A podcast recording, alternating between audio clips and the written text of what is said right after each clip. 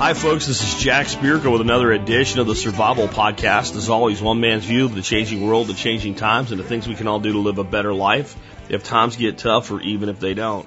Today is Monday, August 3rd, 2015, and this is episode 1616 of the Survival Podcast. I guess part of my uh, mental makeup is I like patterns in numbers for some reason, and 1616 is a pattern. So, if nothing else, that will make today a cool day. But I think today will be a great day. This is a listener feedback show, and I have one of the more diverse and varied and longer lists of emails to reply with to you guys today, including some follow up from last week, more on this freaking electric pressure canner that no one seems to be able to accept actually works as a pressure canner. Uh, a little bit on Cecil the Lion and why it's dumb that we even care and some other stuff, uh, a bunch of other stuff on a variety of things. We're going to talk about everything from ag to economics today and back.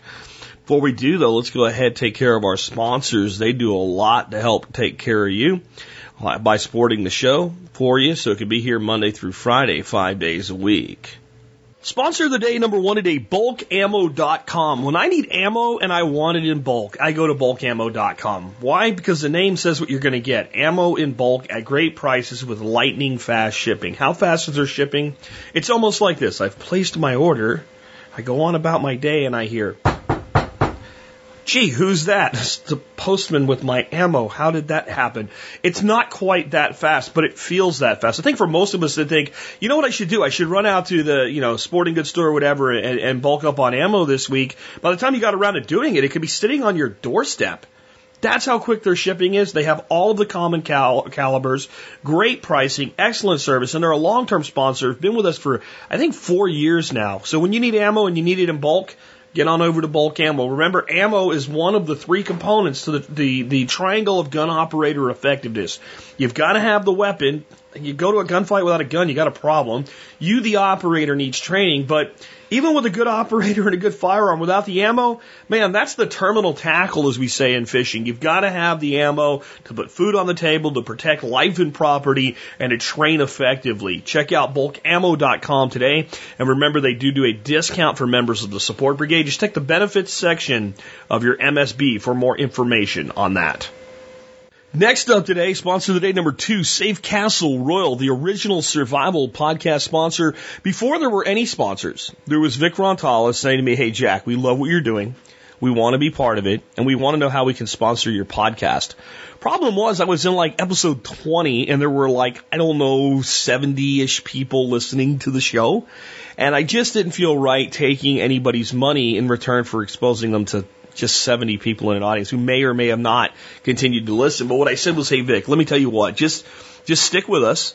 And when we're ready, I will give you the first opportunity to become a sponsor of the show. It was quite a while later. It was February of the next year that we launched the MSB and we launched the sponsorship program along with the member support brigade.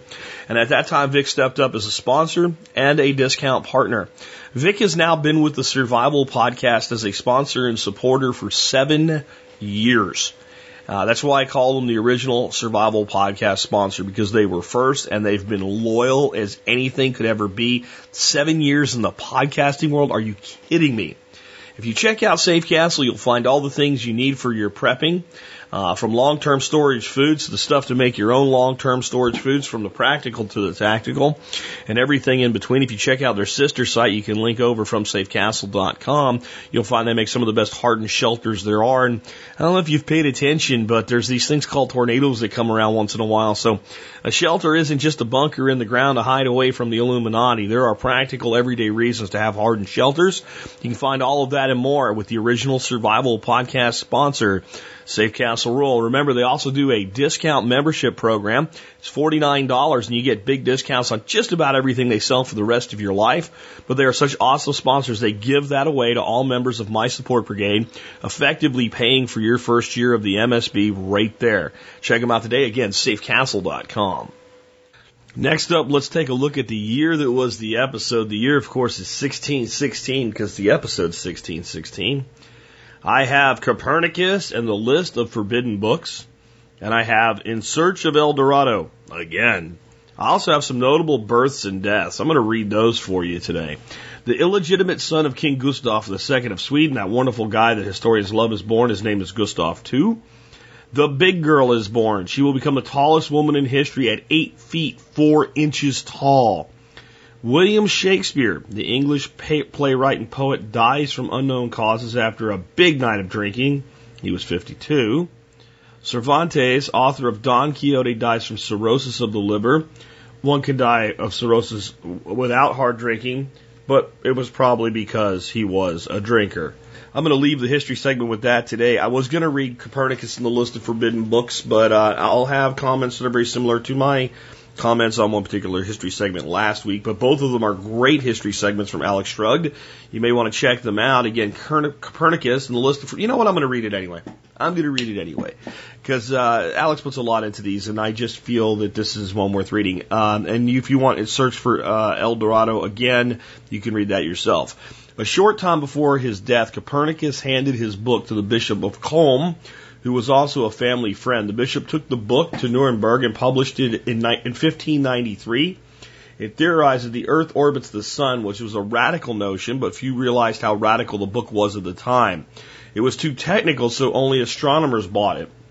Current observations of the heavens by astronomers have brought the book to the attention of the church. The title has now been entered into the book of prohibited works called the List of Forbidden Books. Many books regarding the heliocentric model of the universe the idea that the Earth, the planets, and the stars orbit the Sun will be included on the list.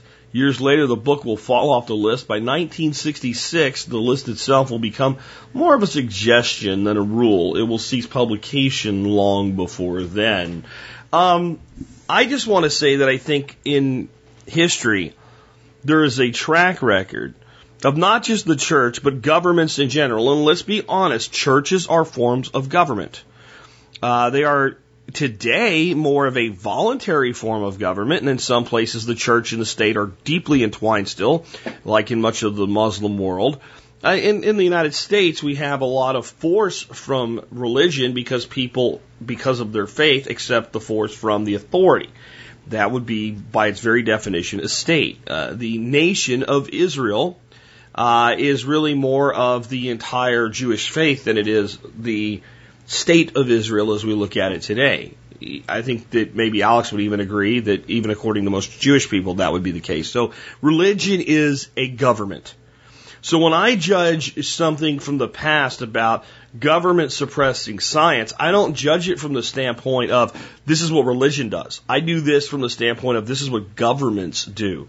If a government seeking to control a people for good or ill, doesn't matter what the intention is, but seeking to control what people believe and do, how they think and act, believes that something represents a threat to its control, it will suppress or slander or do whatever it takes to get rid of something like that, whether or not they believe it to be factual doesn't even matter. I believe there are times, many times in history, where governments whether they be, you know, spiritual religious governments or actual nation states or combinations thereof, have known absolutely that what they were looking at was factual or plausible anyway and suppressed it. And besides, one of the things Alex says in his take today is that, well, the scientists of the time couldn't prove it. That really isn't the issue. The issue is that the thought, the concept, the idea itself was to be suppressed. This is the history of government, period, infinity. And this is why I believe that government should be systematically dismantled by mankind over time. Because you couldn't do it. Some of my fellow anarchists say we should have no government tomorrow. Well, if you want half the population dead in 15 minutes, that's a good way to get that done. But our goal should not be small government. It should be the complete dismantling of government by evolving humanity to a state where government's not necessary. That is a lofty goal. But hey, I've always believed the higher you set the bar, the higher the runner jumps. Just because they failed to clear the bar doesn't mean setting the bar higher hasn't done more to improve the performance of the runner. My Take by Jack Spirko. Next up, real quick, let me remind you about the Member Support Brigade. Uh, if you join the Member Support Brigade, you'll help support the show and the work that we do here. And unlike a lot of people that do things like this, it won't just be for me. It'll be for you too. You get something back. I have negotiated discounts with, I believe now the count is 66 companies that sell things that you're probably buying anyway, from coffee to display cases for your, your artifacts and weaponry, to guns, to gardens, to ammunition, to homesteading, to seeds, to plants, to trees. You name it, I've got it for you, and I've got real discounts. Imagine if AAA discounts were valid. Like when you went to a hotel and said, okay, what's the room cost? The guy tells you, say, well, what about my AAA card? I already gave you a better rate than you would have got with your AAA card. Imagine if when you did that, he actually, oh, here's another 10 bucks off your room every night. Five nights, 50 bucks. Hey, it's worth being part of AAA again, right? That's how the Survival Podcast Members Brigade works. My discounts do pay for the membership. I know some of you guys that join internationally, most of my vendors, especially with physical product, are in the United States and either don't ship out of the country or if they do, it's pretty expensive and you guys do it just to help out. Man, I really appreciate that. If there was a way I could change that, I would, but I do not have enough listeners in any nation outside of the United States of America to actually be able to attract vendors and then be able to serve them. Sure, I could get them and sure, that might get you a discount or two. And after about a month, you're gonna be like, dude, this isn't worth it. I don't do that. I put together programs that are strong enough to to keep people in them. And if I think that's one of the biggest things you can say about the member support brigade. We've we've had some vendors fall out for various reasons. Two, because the company was sold to somebody else who didn't get how it worked. Um, but most of our vendors in the member support brigade have been there for four years, five years. That means they see the value in being a supporting partner and they stick around. And that's the stability that I've tried to build with this program. So if you've been thinking about joining and wondering if your investment is well spent, I can tell you that the track record's there. We've been doing this now, the show, for seven years, but we've been doing the MSB for about six. Six years, we ain't going nowhere anytime soon. Anyway, with that, let's go ahead and get into the main topic of today's show. I want to start out again with a bit on this uh, power uh, power pressure cooker XL. Um, I brought this up on a food storage show last week, and people said, "I went and saw the National Canning, whatever, said not to do it with their whatever," and I, I kind of. You know, hammered that out for you guys on Friday, basically saying their claims are that they don't know, but don't do it, right? So the fact that they don't know tells you something. And I also stated that this company has sold over a million units just in their infomercials on this product before it went out on Amazon and everything else. That it comes with an instruction book on how to pressure can meats and, and, and other low acid foods and that if it were unsafe to do so, by now somebody would have done it and ended up sick and suing the company, and the, the lawyer vultures probably would have come in and attacked and done a class action suit because I don't know, I think that they're into the millions of units now, and if you got every person that bought one two bucks, it's worth doing. So, when we look at the totality here, all we see is a bunch of FUD, fear, uncertainty, and doubt from people that don't understand what they're looking at and are lumping in the concept of a electric pressure cooker slash canner is one giant category and blame, you know, and, and judging them all equally.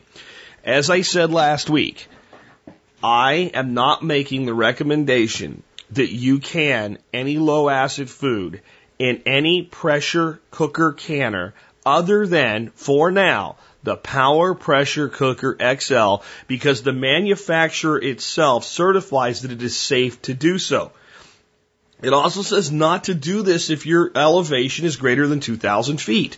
So if you live above 2,000 feet in elevation and you're a canner, you know perfectly well you have to do different things with your canning. Would it or would it not be safe? Could you just uh, simply extend the times? Do you actually need a higher pressure? Probably. So I would recommend you follow their instructions. I would bet you, like any good manufacturer, they've looked into this and they've built a fairly good cushion right? So you don't have somebody at 1985 feet on a, on a weird day get sick. So I'm sure they built some cushion in there, but that is their recommendation. Follow their numbers, um, use their system, make sure your, your, your canner works. And if it doesn't work, the only way it doesn't work was when the, the lid's not on right. It won't ever start. So you'll know it's not going to work. Uh, you'll know something's wrong and do things for the times and durations they recommend in their instructions and they say it's safe, and I believe it based on seeing hundreds and hundreds of people online as I researched trying to find a product like this that said, I do it, it works, nobody in my family's ever been sick from this. I keep, it's amazing. If one person puts out something on the internet today, no matter how bullshit laden it is, and it gets picked up by a few other people, blog about it as though it's an authoritative statement, it is so difficult to get people to let go of that. That is, I mean, I've gotten email after email after email and several blog comments. Is it safe to can meat with it? I think that's what I said. I talked about making stews, soups, meats, etc. Taking leftovers from, let's say, a pork shoulder roast and putting them in a can, covering them with a broth, doing a hot, you know, heating that up first so it's hot when you put it in, following all the instructions, stick that in there and can that. So yes, that would be canning meat. That would mean, yes, it's safe to can meat. Well, Steve Harris heard both of those shows and he sent the following email to me. He said, I have a great deal of experience with pressure cookers. I own a good half dozen different ones. When I saw the Power XL pressure cooker advertised, I instantly realized how important to preparedness it could be. Number one, it's insulated. No other pressure cooker is insulated. This allows for a much lower level of power or heat to do cooking. Two, it is powered by electricity and controlled by a computer. When you tell it to cook for eight minutes, it will cook for exactly eight minutes. When I was really poor and unemployed after 9-11, before I started knowledge publications, I would cook cheap steak in a pressure cooker exactly seven minutes. Nothing cooks faster than a pressure cooker. Nothing will make rice quicker. Nothing will cook beans faster. Nothing will cook your soup quicker than a pressure cooker being insulated and computer controlled, it would be a very viable scenario to run the pressure cooker from a generator. When most things cook in less than 15 minutes, it's a great use of gasoline. A meal for six people for 15 minutes of gasoline is a bargain. The pressure cooker probably has a max power usage of 1500 watts, but then again, it's insulated and computer controlled, so when it comes up to temperature and kicks back on the power, if the rice and beans are part of your preparedness staples, and they should be, you have a generator or and fuel or natural gas, and this is a must for being one of your key preparedness tools. When the shit hits the fan, you do not have time to cook beans for three hours nor the fuel. As far as pressure canning goes, Jack had it perfect. The pressure determines the temperature. It will never be different, no matter what the device is. Time and temperature is what defines safety in your canning. You can pressure can with this device and it will be easier and quicker than if you use the stove in a regular, regular pressure cooker. Plus, it won't heat up your kitchen in the summer like a stove will. I, Stephen Harris, back up every single thing Jack said about the Power XL pressure cooker. It is not only important for making pre-disaster food, it's very valuable for making food after the disaster and for your food staples. And you can get it at pressurecooking1234.com. No, I'm just kidding, Steve. So I'm hoping we're done now. I, am hoping we're done with is this thing safe for pressure canning low acid foods? The answer is if you follow the instructions, do what it says, use the actual product I'm talking about, not some random one you found in a, you know, a, a Habitat for Humanity recycle home store made by some, you know, jaboni in, in China, but the actual Chinese made one made not by jabonis in China that is actually for doing this that actually comes comes with the manufacturer's instructions that say that it's safe, then it's safe. And no amount of people blogging will change that. On that note, talking about the internet. Let's talk a little bit more about food today, shall we? Just a little bit. I don't want to go on this too long because I've heard too much about it already, but it's so in your face, I've got to say something about it. I am talking about the latest dish, cup, spoon, fork, knife, whatever you want to call it, full of Sopa de Mierda de Toro. For those of you that don't speak Spanish or haven't heard this before, that would be bullshit soup served up to us by the media. Cecil the Lion.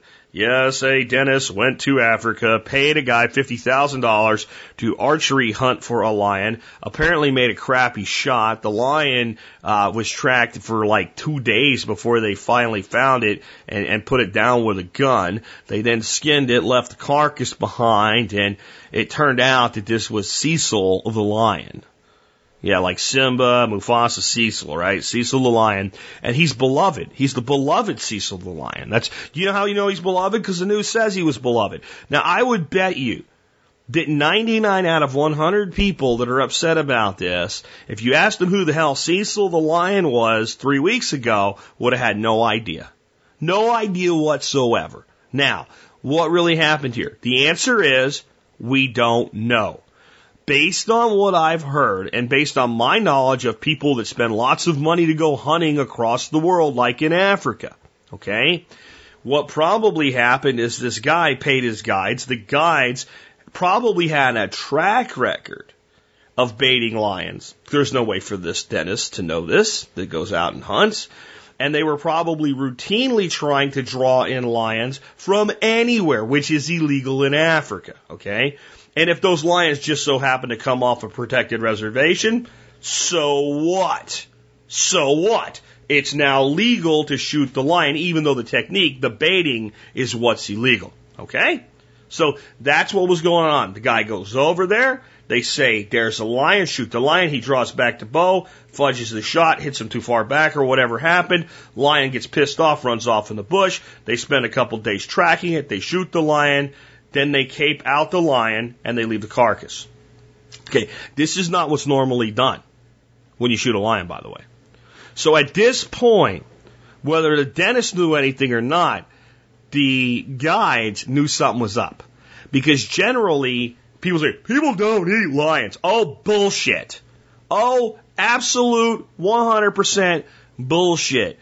The native people of Africa will kill themselves for just about any kind of bush meat and would love to have some lion. No one eats lion. Again, bullshit. Absolute steaming bullshit. So something was funny right there. They said this lion had a collar. The collar was highly visible. I've seen a lot of pictures of this lion while it was alive because I've looked at them recently. Do you know how many times I saw a collar on its neck? None. So my understanding is, you know, what you could have in Africa is this guy's got a collar on. The mane covers a big mane, Okay? Covers the collar. No one sees the collar until after the shot. And then possibly the guides realize this, tell the guy not to worry about it. It's a good clean kill. They take his lion and they leave. And they leave the carcass because they're concerned. And then somehow authorities find out and this all gets in and, you know, who knows? Kind of like the person that hits somebody with a car. It really was an accident, but when they find out it was an accident, they freak out. So now they look guilty because they, they left the scene or something. That type of thing. What really happened? No, I don't know. That's my best guess. But I don't think this doctor traveled all the way to Africa from the United States to shoot Cecil the lion specifically. I think if you believe that, you're an idiot. Now, let's just talk a little bit about what's going on here. This is what I call internet lynch mob mentality now. So as soon as something happens that somebody doesn't like, it gets trumped up into this big pile of bullshit soup. Next thing you know, it's on Facebook with a hundred different means, and people are saying stupid shit like, if somebody baits in that dentist and shoots him. Listen, you know what? If you're a vegetarian or a vegan, you maybe sorta kinda have some leg to stand on here. If you eat meat, shut your frickin' mouth of stupid shit like that. Because somebody went and killed a cow or a pig or a chicken or a sheep or a lamb or a deer or an antelope or a buffalo or something so you could eat yesterday. And this is a cat. This is a lion. It is not a special sacred lion that everybody has to, you know, sing kumbaya for. In fact, if this lion didn't have a name, nobody would even give a shit that this happened. And this is how I feel about all of you that are outraged by this. As long as 27 veterans a day blow their brains out, hang themselves, poison themselves with drugs, and kill themselves intentionally, Every single day on average for the past four years, 27 veterans a day kill themselves because they can't cope with what's going on in their minds after what they've been through. And our government and our people do the square root of F all to help them. Your words are hollow, empty, and weak. As long as we have children dying all over the world of starvation, your anger over a lion shot with an arrow is hollow and weak. The reason you're full of shit is because you keep eating bullshit soup. Stop filling up on America. Stop filling up on it. This is ridiculous. And one last little thing. Do you know where this nonsensical crap comes from? Especially with the little kids. Mommy, why did they hurt the lion? Disney. Disney and the Lion King. What's the story of the Lion King? Mufasa, I think that was his name. The daddy lion has the baby lion. Says, "Hey Simba, check this out. You'll have the whole kingdom one day." Evil Uncle Scar gets the hyenas to come in and kill his daddy. Blames him, chases him away, takes over the pride. And if that had, and then Simba eventually comes back, runs off Scar, and runs the pride, right? Okay, yay! Okay, cute movie. I actually enjoyed it. One of those things you can watch with your kids and go, this is cool. This is also not reality. Let me tell you how lion pride works. Mufasa would have tolerated Simba to the time he was about what we would call a teenager and then beat the shit out of him to chase him away. And if he didn't leave the pride, killed him and ate his ass. Okay? Then Simba would have went out in the, in, into the, the wilds, grown up into a big fierce lion, just like in the little Disney movie, and eventually decided, I want a pride of my own. And that might just be the pride that dear old dad has. And if that, by that point, dear old dad's aged enough and Simba's gotten big enough, Simba would have came out and, and kicked Mufasa's ass and ran him off into the jungle. And if Mufasa had become old enough and weak enough, Simba would have broke his back killed them, crapped on them, left them to lay there dead, and took over the pride, because that's how lions work. This is not Disney, people. This isn't a poor little cuddly lion. This is a cat that would freaking eat you. Get a clue, America, and stop worrying about bullshit and start worrying about the people in this world that are actually suffering instead of a stupid ass cat. The only reason you care is the TV told you to and the cat has a name. If the whole report was a dentist went to Africa and shot a lion that turned out to have supposedly been protected on a, on a, on a, on a reserve, but was baited off the reserve by his guides, investigators are determining what the dentist knew. If that was the whole report, do you know what? You, you, you would have never even heard about this another time for the rest of your life. Because he had a name, it made a good cup of bullshit soup. Stop drinking bullshit and you'll stop being full of shit, America. Now you know, let's move on. Let's go in a completely different direction. Ralph, who uh, has the same name of a, a former member of my household, Ralph also was a cat. I was sorry when Ralph the cat was gone. And as much as I cared about Ralph the cat since he spent almost 20 years of his life living in my home, this Ralph who I've just met since he's a human being, if something happened to him, I would be more concerned. See how it works, America? That's how it works. Anyway, he says, Jack, while the price of silver keeps falling, the price of American Eagles seems to be climbing. Is this a supply and demand issue or other factors at play in the pricing, Ralph? Well, this is what we call a question of perception rather than reality. The the price of American silver eagles doesn't continue to go up and up while the price of silver continues to go down. That is not true. It, it simply isn't. I'm sitting on Monex right now uh, looking at silver pricing because I like the way they present their charts. And I'm looking at the daily historical closing price chart over one year um, for silver spot prices. And now I'm switching to Eagle. And other than the fact that Eagles always sell for a little more than just generic silver, the two lines look almost identical. And the exact same spots, almost as if they track identically because pretty much they do with the small premium for American Silver Eagles because they're slightly more desirable than general purpose silver. If I go over to JM Bullion, our sponsor, where I buy my silver and think you should too, right now if I'm buying a quantity uh, with uh, with wire or checks, just so we're comparing the exact same thing, of 1 to 19 American Silver Eagles, uh, brilliant uncirculated 2015s, newest ones, uh, $18.86, 1 to 19 by wire or check. If I buy 1 to 19 uh, Sunshine Silver rounds, just a generic one I picked out, 1672. So it's about a $3 spread between the two. Now, what you might be looking at is the price of silver American Eagles that are graded coins that are plaqued uh, and uh, you know graded by one of the two major grading authorities in the United States, uh, specifically older ones.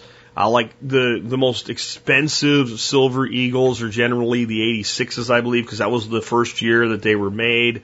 Um, and then there's definitely a premium on a coin that was graded but if you're looking at the price of these graded silver eagles MS69, MS70, which is mint state. So mint state 70 is absolutely perfect. So a mint state 70 silver eagle right now sells for about $60 uh, versus about 18 and change for the same coin that's not in a little plastic case that says MS70 on it. Okay. Now those coins flat out are a function of marketing effectiveness. It doesn't mean they're not worth what they sell for.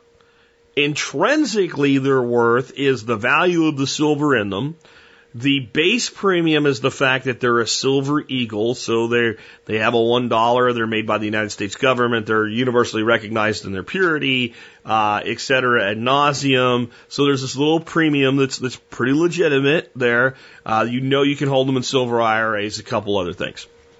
All right.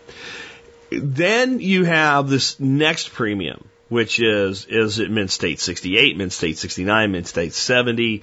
And that means a professional has graded them, put them in a sealed case, and said, yes, we certify that this coin is a Mint State 69 1995 Silver Eagle. And then, you know, JM Bullion wants to sell to you for 58 bucks. It is the case that if people are willing to pay for something, then it's worth what people are willing to pay for. So when I say it's a function of marketing, I don't mean the way that people market to you the solar generator, because that thing's a piece of shit for what they sell it for. Okay? This is a silver coin. People know it. The market that's buying these coins in general has a pretty good understanding of what they're buying. So these coins have a value based on that. And at times that value can hold or even climb a little for certain desirable coins that are becoming harder and harder to find, even if the underlying base metal price begins to pull away and fall some. But in general, they maintain a pretty consistent premium above the price of silver. Okay. This is why some people, not me, okay, uh, this I'm explaining to you why some people feel this way. And I understand, I just don't agree. Some people prefer to invest in precious metals through the purchase of things like graded and numismatically valued coinage because they believe they have a stronger threshold a falling value because so much of their value is based on desirability. Okay? And if the shit hits the fan, my response is no one will give a damn. That thing will be worth whatever it's worth in silver. Their response is, but that's not why I'm holding silver. Totally get it. I limit my consumption on silver like this, but that's the why behind it. And when you look at a shop like JM Bullion, they'll sell you whatever you want based on the current market value. So the reality is the price of silver eagles is not going up. It has come down and continued to come along down commensurate with the value of underlying base metal prices on silver. However, as that silver price diminishes, if eagles are still highly demanded, the premium can grow a little bit in spread, but it's still never going to be, you know, you're not going to see $7 silver and off the shelf everyday American Eagles at 14 bucks. You're not going to ever see something like that. But what you might see is instead of two bucks more, three bucks more as it drops because the dealers know they can get the price. Okay? So that's it. It's just not happening the way that you seem to think it is. And if it is, it must be with graded coins and somewhere you're looking at this because the historical pricing tracks identically on the spot price of eagles versus the spot price of silver, save for the small premium for the eagles. Here's an interesting question. Uh, this comes from Zach. Zach says, what are some other ways that I can incorporate permaculture into the public classroom either by name or by principle. We've started a food forest where we've dug swales, built some trellises, installed some raised bed, planted 15 fruit and support trees, planted 25 Chinese chestnuts around the campus and the north of the food forest. We have a greenhouse where we can start plants from seed. I'm working on having school put me through the plant propagation class, maybe the PDC with Nick Ferguson, but I'm learning what I can do in the meantime as pointers on things, any pointers on things that I can exemplify for the kids while making the campus more beautiful would be appreciated, Zach. Well, first of all, I think you're off to an awesome start. The fact that you've gotten that much done on public school property is awesome. And if you just keep doing that, great. You know, if you can get a couple hundred trees on that property over the next 10 years, just put that in the wind column. I mean, there's a lot of other things that you can do. You can look at getting maybe a worm bin going and letting the kids maybe take home fertilizer to start their own gardens and stuff like that. I mean, there's all kinds of things that you can do like this, but I don't think they're the most valuable thing that you can do now that you've gotten this much done in your school for your kids. And I think you're on it when you say by principle, if not name, and here's what it is. I think what we need our teachers who are enlightened to the way of permaculture thinking to be teaching our children is just that. It has nothing to do with peas or apples or chestnuts. It has to do with thinking. And in the process of thinking in the permaculture way, which is directly counter to the way that we're, we're, we're forced to think if we don't choose to think for ourselves by the media and by the government. In other words, in every single issue that comes before you in media and government today, you are presented with a simple choice. Here is a problem. This is one side solution and the reason for it. This is the other side solution for the reason for it. And you need to pick one. You need to pick one. Neither, neither answer will be perfect. Both will be fraught with problems, but one is better than the other. And that's how everything works. And you wonder why people can't think for themselves. You wonder why people go out and get upset when you say you're not going to vote, even though they know their vote doesn't matter. Right? Because you've had two choices. The only two choices I have, vote or not vote. As shitty as voting is, it's better than not voting. So anybody that doesn't vote is wrong. Okay? Cecil the Lion. It's stupid or, oh my God, the poor lion. Not, hey, look, we could have analyzed this and figured out what went wrong, right? Now, what if in your discussions with your students, when you discuss current events at whatever level you do, or discussions of problems, or resolving of conflicts with other students, etc., solving problems for the school, etc., we did this with permaculture analysis, and we don't have to call it with that. We can just call it logical analysis. So if I have a problem in mainstream agriculture, a specific pest is attacking a specific plant. You know what the solution is in, in conventional agriculture. Get something that kills that pest and put it there and kill it. Then it will be dead and the problem will be solved. Right? And then if we think about it from the organic standpoint, most organic farmers, gardeners, ranchers, etc., would say find something that's not toxic to almost anything else, or only toxic to pests, that's safe and natural that kills the pest, and let's use it to kill the pest. Now, the pest won't be there and the problem will be abated. Okay. the permaculture solution is let's figure out why we have the problem in the first place. Do we have too much of the particular plant in question to where we're actually attracting the pest in such numbers that it's difficult to control. What is the value of that crop? And would it simply be better to grow a different high value crop that's immune to the pests of our area? If not, how else might we improve the situation? What's the predator habitat like? Okay. What's the condition of the soil? Not just what the state says the NPK ratio is and how much lime or dolomite to add. But what is the health of the soil? What is the biology of the soil? What's the life in the soil? How do we improve that so that the plants have a higher degree of nutrition themselves so they're better able to ward off the pests? What's the fungal relationship going on in the soil? Is there mulch in the system? What's the irrigation system like? In other words, before we would do anything specifically to just this pest, we would assume that the past shows us that there's a weak link somewhere in the system. And we would examine everything in the system. And when we find lots of things that we go, that checks out, that's okay, that's fine. That doesn't mean we've wasted our time. That means we've, we've come to a better understanding of the total system. We also look for functional relationships and interrelationships. So if we're analyzing an element in permaculture, right, versus conventional thinking, okay, where to put a tool shed. Well, we might even think a little bit about where's it convenient for that tool shed to go. But in general, most people put a tool shed wherever there's a space. Wherever there's a space for a tool shed, they kind of will work out, put the tool shed there. If we are thinking permaculture wise, we're going to say, okay, where is our, our zone one? Where do we spend most of our time? Clearly, where we spend most of our time is where we're going to have most need of tools. And even if we take them way out into zone four, we're always coming back to zone one at the end of the day.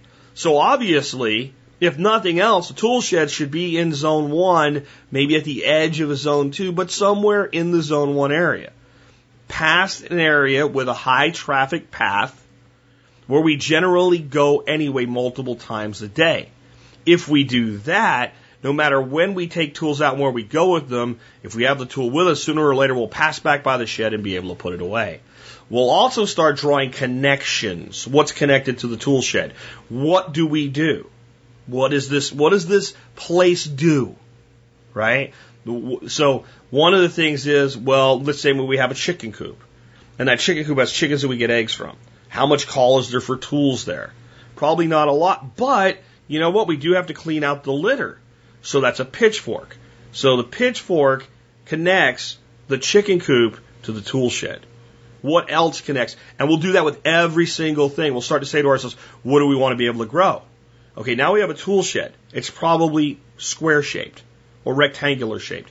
It has four sides. It has a north, a south, an east, and a west side.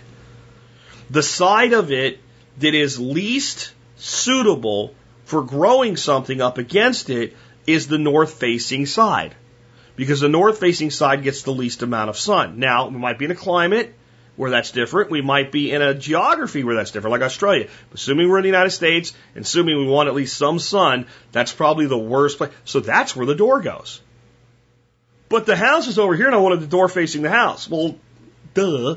That doesn't really make sense, does it? But it's what most people, would not most people, if the tool shed was inside of the house, point the door at the house? Where a permaculturist would end up pointing the door at the south. Now I have an east wall morning sun, gentle solar exposure, shade in the harsh western sun. I've got a south facing wall, which is really good for things that are marginal, that need to be grown through the uh, the, the winter or later in the winter because it collects heat. I've got a western wall, which is really, really cold in the winter and really, really hot the late days in the summer. And I can now tailor my plantings or other functionality around that. So I, I did all that with permaculture to tell you that's how you think differently about something as simple as a tool shed. Well, we can take that type of mentality and say, how do we solve this scientific problem? Okay? How do we solve this historical problem? In other words, this was a problem in history. This is what everybody did. This was the mistakes. This was the results. If we went back and did it just to say we'd do it differently, well, we wouldn't have done that, or we would have done that. Well, let's examine that. Maybe doing something differently actually would have made it worse. What are all the interconnections? What are the interrelationships? What are the functional relationships? See, if we had a society that just thought this way, a, a tremendous amount of our problems would get solved at the individual and community level instead of being outsourced to the state and federal level, which will never solve them because it makes a living by not solving them. In fact, it makes a living by preventing us from solving them. And a tremendous amount of the control of our minds would just disappear. And, and, there's people that, you know, they have faith in government. I believe that if you started this functional analysis of government, you would immediately lose your faith in government. It amazes me that there's a progressive liberal bent to permaculture to a large degree. That there are so many people in this movement that gravitate toward government fixing the problem. Because if they did the same fundamental analysis of government and government's historical record that that they do of a backyard to put in a, a, a, a system of food production, they would come to a, a conclusion very quickly that that solution cannot come from government. That it can't. That it has to come from individuals and communities. That the entire purpose of permaculture, as designed by Bill Mollison and David Holmgren, was a decentralized approach to the biggest problems mankind has. So that can't be government, because government can't function decentralized.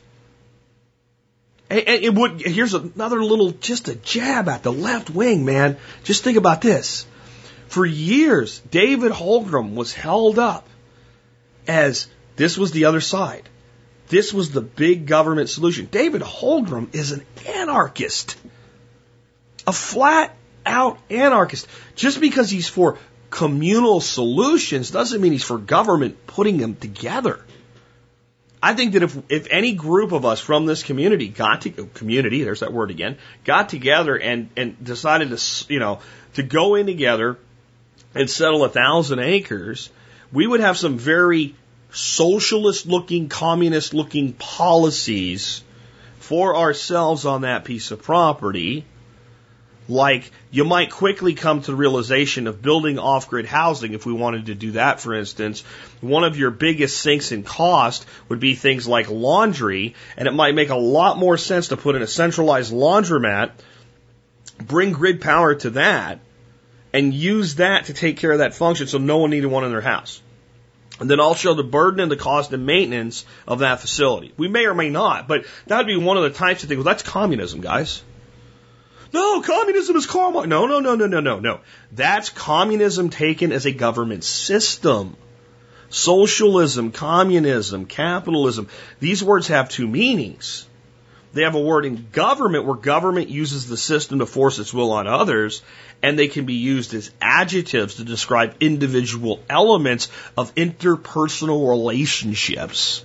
See, this is now you, are teaching children how young, how sophisticated. But this is what we need to start teaching them that these these things are not absolutes.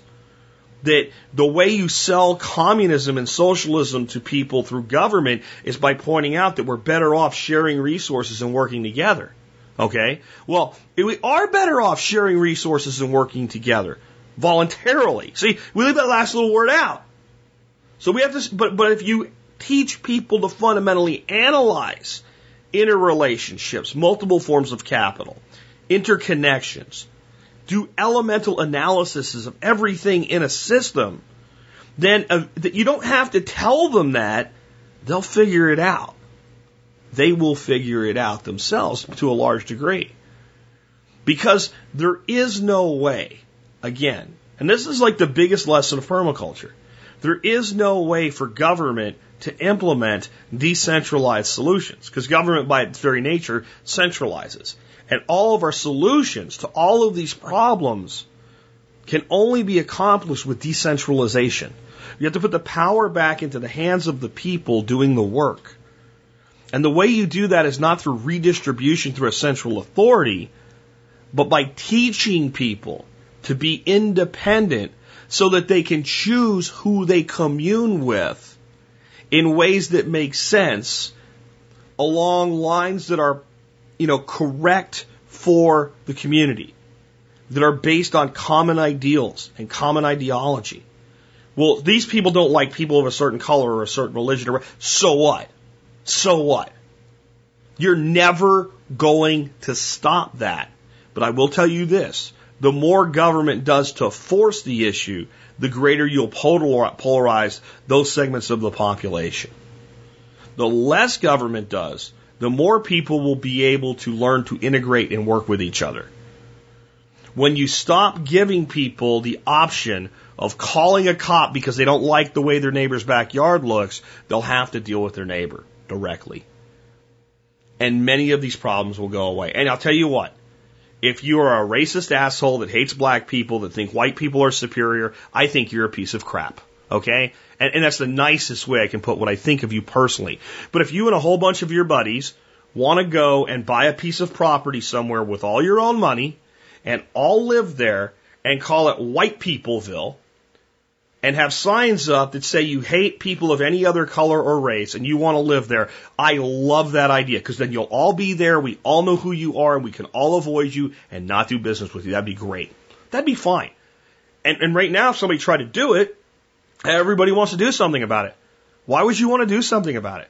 Why wouldn't you let people that for whatever reason, no matter how stupid, want to isolate themselves from other people, do that? Let them do it and see what happens. See how well it works out for them. I believe people that learn to work together across cultural and ideological boundaries will have more success. You know what we call that? Free market. Again, how do we get there? Elemental analysis of everything in the system, asking our own questions, seeking our own solutions. This is what I would be teaching kids if I wanted them to learn permaculture in the classroom. And I think there's a million ways you can twist and bend that. Let's take another one. Next up, I, I made some comments recently about government assistance programs that have some people upset, not for the usual reasons people are upset. Um, generally speaking, I upset people because my overall view of government assistance is it shouldn't exist, that we should leave everything to the private sector and private markets. And if anything did exist from government, it should literally be for people who cannot function at all in society. In other words, if you are capable of stocking a shelf at Walmart, you do not qualify for any sort of assistance program. If you are capable of picking up bubblegum wrappers off the street without killing yourself in the highway, um, you are you are not not able to, to draw assistance. I don't care if you have some sort of impediment that prevents you from doing what you used to do. Let's say you used to be a construction worker and now you have enough of a physical injury that you can't be a construction worker anymore. If you can do something, then go do that. Now this clearly pisses a lot of people off, but recently I gave a much softer position, which is that's what I want. But then let's look at what is and what would be better than what is that most people might be able to agree with. And my, my statement was that something along the, uh, the lines of like basically a guaranteed job with uh, some sort of functionality from government if you needed assistance. If you can't get a job, you have no money, rather than sending you a welfare check. So this was the thing. So all welfare checks go away, right? Every single welfare check, EBT card, all that, all of it goes, you get nothing. Nothing at all. But if you report Monday morning at 9 a.m. to this building over here, you'll be given a task to perform somewhere, okay? And maybe some training, kind of like Job Corps for everyone, right? And that maybe you put a time limit on that so people can't make a living off of it. It's a place to get started, fresh and new, that type of thing. And you work for money. And so you get the same money basically that we would get, we would give you for your assistance, except that you would then have to do something to get it. And then you'd be meeting other people who would also be getting new jobs that you could network with and maintaining skill sets. And when you talk to an employer, what are you doing now? I, you know, I do garbage removal for the city of whateverville, uh, or, you know, I'm currently doing childcare for people that are working within that program or whatever it is. Okay. And that would be better for everybody, even though it's not good enough. So some people were very upset with that. And the other thing I said was the current system is set up such that it makes it almost impossible to get off. Uh, we talked about how people were upset about the minimum wage increase in Seattle for another reason you wouldn't expect. Because the minimum wage went up, some of these people working in fast food restaurants and things like that, now their paycheck is high enough that they're losing government benefits. I hate that word, but that's the word everybody uses, so I'll use it today too. Benefits, okay? So what they're doing is they're going to their, their supervisor and saying, I'd like to work less hours now so that I can make the same money so I can keep the government benefits. And that financially that was a good decision for them. And it really is. And that that was the problem, that by immediately sacking benefits as soon as an income threshold is re- reached, instead of creating more of a weaning off, where there was actually a time when you could do better by earning more. So that if I, if I went over the threshold, I still got to keep the majority or most of, or even maybe all of for a time, my benefits. I hate that word, but I'm forcing myself to say it that way just for clarity you know, to keep those benefits, that paying that person an additional year during that weaning off was better than paying that person for the rest of their life because they never did any better, because they couldn't afford to do better. Well, somebody wrote me, not an angry email, though I got a lot of them, an email uh, saying they understand and, and, and for why. This person's name is Jennifer, and it says, I totally understand your point of view with the welfare state and the perils of such. I'm a bit of in a, a bit of background. I'm a single mother with two children, dependent in part to public welfare since leaving my abusive ex-husband five years ago. I have always worked cruddy jobs to support us, but did did receive medical insurance, food help, and rent assistance during these past five years. I have worked hard and moved on up in the company. I've worked for for over the past few years. The last promotion of two dollars an hour has made our family and qualified for medical insurance, I now need to buy this for $146 a week and have to find a new place to live. Our modest apartment is almost $600 more without rental assistance, along with $300 per month in food, along with no $300 per month in food assistance. I make $320 more a month. Now, now wonder there's a welfare state. I'm proud of how far I've come, but I totally understand people who want who, who can be discouraged. I now have a ton less disposable income since before my promotion. So I have to work harder at a more high level job to earn just a little bit more and I lose money. Okay, so she makes $300, $320 a month. That pretty much replaces the food assistance, right? Because by the time you pay tax on the 300 bucks, call it So basically, she, her expenses have gone up by being promoted and giving a $2 hour raise, $746. Now, she did it anyway. She did it anyway. Why? Because this is a person who says, I should do as much for myself as I can. And I know if I do as much as I, myself for myself as I can, that someday these days will be behind me and I will be so far ahead of, of just living in this pit that it's worth the pain to crawl out of the pit. We should be giving people in the pit a ladder. Okay? Instead, what we do is just about the time they're about to crawl out of the pit, we like start spraying acid on their back or something. We're like, I want to come out of the pit. Pit sucks. It really sucks out here. Now, on some levels, that's how life works. There's been major improvements I made in my life where I had to take reductions in income and restart something to go forward and earn more.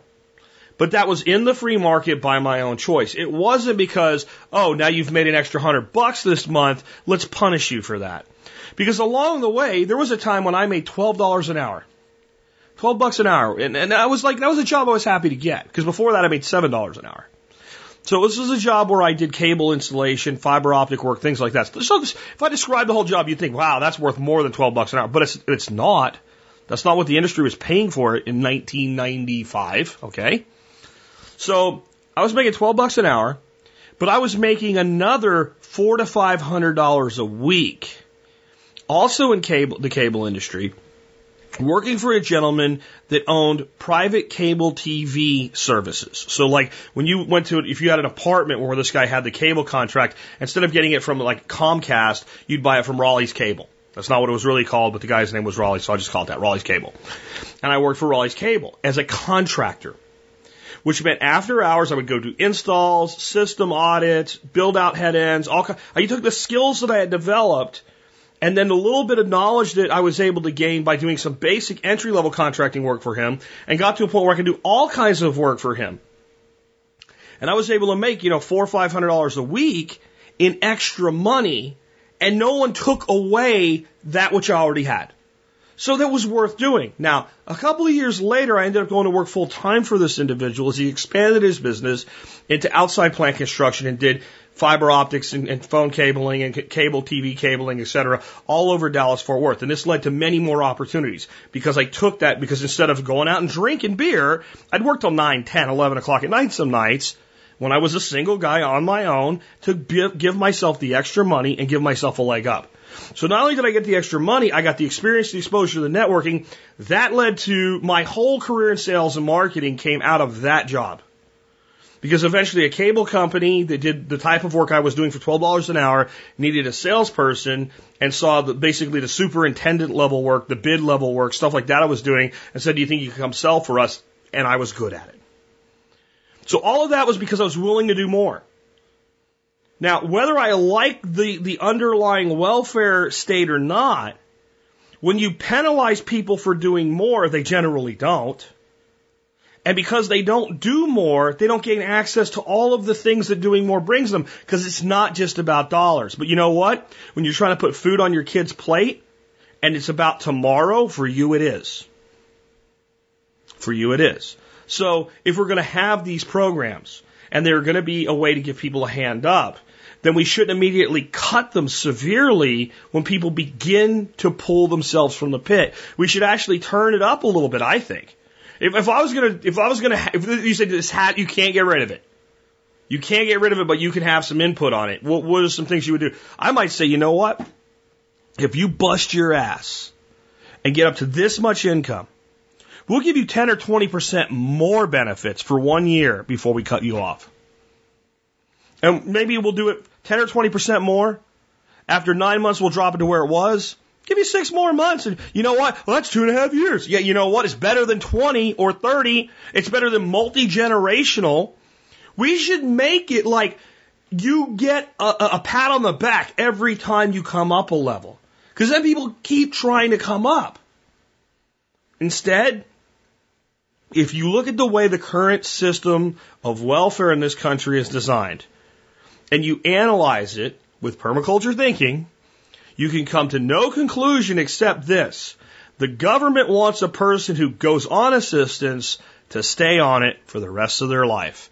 Just like a pharmaceutical company wants a person who goes on a maintenance drug to stay on it for the rest of their life. That's what we call pattern recognition in permaculture. Just saying. Let's take another one. Quick little one here from a law enforcement officer. And this means that you can't be pissed off at me for what I'm about to say because it's not my words. It's the words of a law enforcement officer. That's right, a police officer. Here's what he has to say. We'll call him Scotty. Another Leo public service announcement. Up front, for law enforcement, just like the government and big business, the numbers we post often reflect what we want them to rather than showing an unbiased picture of the truth. Background. My squad was briefed by our command last week and told, congratulations guys, our violent crimes are down 2% from the same week last year. Notice to the public, notice to the public, officers have many different types of discretion in quotes. Long story short, later that night after our pep talk, we had the usual few houses broken into and vehicles broken into. Depending on how much heat your supervision is under, they will sometimes not approve your police report because, well, it's not really a burglary, more of a suspicious circumstance, right, officer? Right? Which makes the patrol su- supervision look super on the ball. Funny thing about numbers for crime reports for your city, they don't say how many types of crime happened in your city. They just say how many types of crime was truthfully reported and correctly coded as of having happened. Thought you could tie that into one or several other, uh, one show or another in several ways, Jack. Is always anonymity is, uh, is appreciated. Scotty.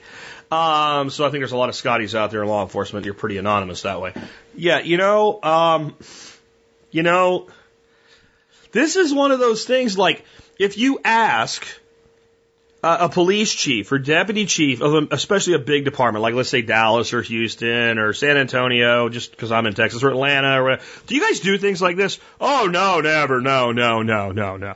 I guarantee if we had some like really you know on the ball like investigative reporting going on with law enforcement, you know, getting in on the inside, that this type of thing happens in every police department across the country of any size all the time, specifically where their funding is tied to the reports that they file. Because of course it is.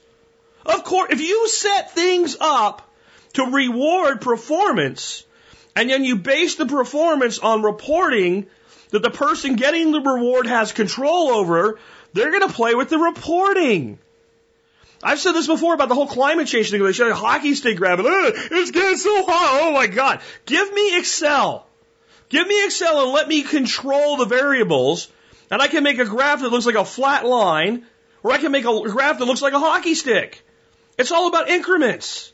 It's all about how I format. I don't have to change. You see this? I don't have to change the data to do that. Okay, but if you let me change the data, if you let me do something as simple as rounding up or down to the nearest hundred, holy shit! I can paint two totally different pictures for you based on how and where I choose to round. And that, and then if you let me decide, well, what really is a lead and what really is, uh, uh, you know, not a lead, then I can make the conversion rate from lead to sale look a lot higher. Well, those really weren't leads.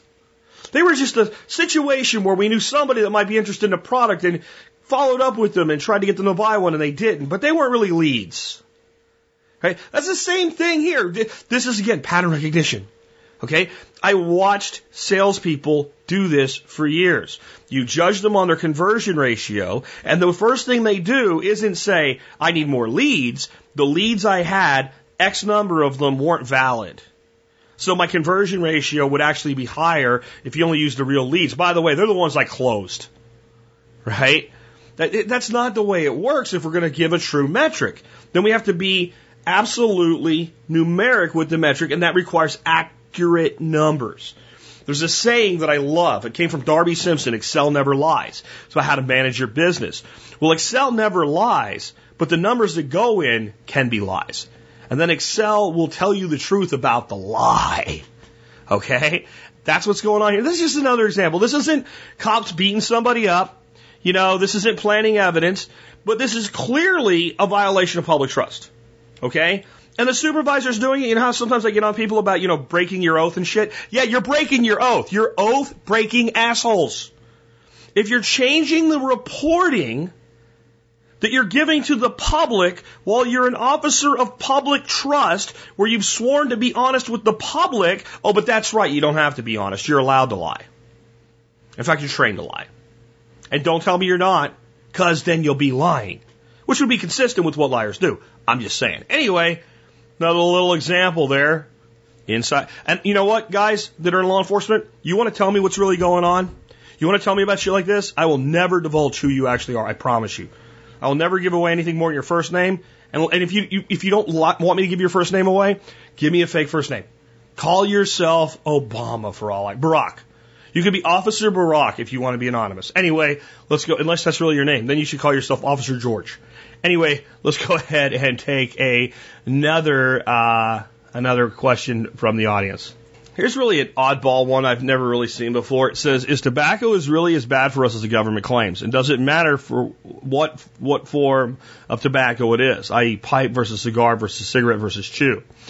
I was recently looking into smoking tobacco pipes and read multiple claims of government hyping how bad tobacco is, especially in regard to cigars and pipes, since you don't inhale the smoke when you smoke them properly. Also, I wasn't sure if you thought that the results were hyped or skewed by big pharma or some other things such as cholesterol are. Thanks, Ben from PA. Okay, I'm going to start out with this disclaimer. No use of tobacco, in my view, through smoke or use as an or you know orally is healthy. None of it's healthy.